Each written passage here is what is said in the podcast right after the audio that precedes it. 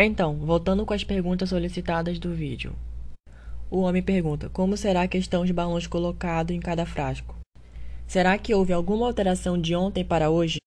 Note-se que todos os balões ficaram cheios de gás, menos o frasco 2. Mas que gás é esse? Por que ele se formou? E por que será que o frasco 2 não houve essa formação de gás? Pois bem, com base no meu conhecimento até agora, eu creio que os balões que tiveram menos gases seriam os que tiveram com o frasco dentro o fermento químico. E a explicação básica para isso seria que o fermento químico ele não consegue atingir esse gás, que seria o gás carbônico, tão abrangente como o biológico, numa temperatura adequada. Ele só consegue abranger esse gás quando ele está numa temperatura mais elevada. É mais rápido para ele abranger.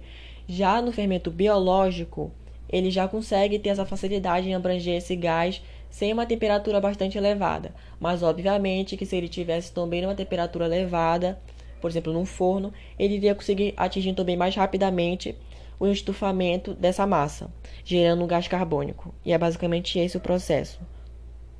E só esclarecendo que o gás que faz esse estufamento dessas massas terem bastante volume seria o gás carbônico, que estava até constado meio que nos balões.